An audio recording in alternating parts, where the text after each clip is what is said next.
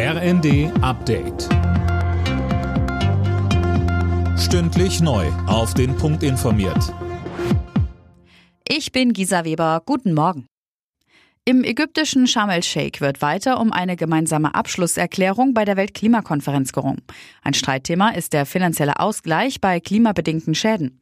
Bundesaußenministerin Baerbock sagte dazu am Abend im ersten. Zu Recht sagen die Länder, die am meisten unter der Klimakrise leiden, vor allem kleine Inselstaaten, aber auch ganz, ganz arme afrikanische Länder, wir können die Auswirkungen dieser Klimakrise überhaupt nicht mehr stemmen und uns fehlen dafür die Ressourcen. Dafür brauchen wir Geld. Das ist das sogenannte Geld Geld für Schäden und Verluste. Und wir werben als EU dafür, dass wir gemeinsam zu einer Lösung kommen.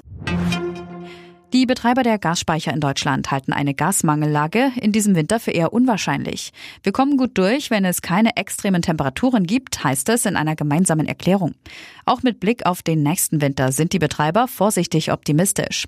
Die Gasspeicher können vor dem Winter 2023-24 wieder umfangreich gefüllt werden.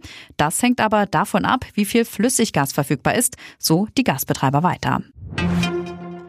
Das Institut der deutschen Wirtschaft fordert deutliche Korrekturen beim geplanten Bürgergeld. Das hat der IW-Arbeitsmarktexperte Holger Schäfer der Rheinischen Post gesagt. Er kritisiert unter anderem die nahezu sanktionsfreie sogenannte Vertrauenszeit für Neuzugänge. Der britische König Charles hat offenbar ein Herz für Tiere bewiesen. Nach Angaben der Tierrechtsorganisation PETA hat er die umstrittene Delikatesse Foie Gras, also Stopfleber, aus den königlichen Palästen verbannt. Zum Dank hat Peter ihm vegane Stopfleber geschickt. Alle Nachrichten auf rnd.de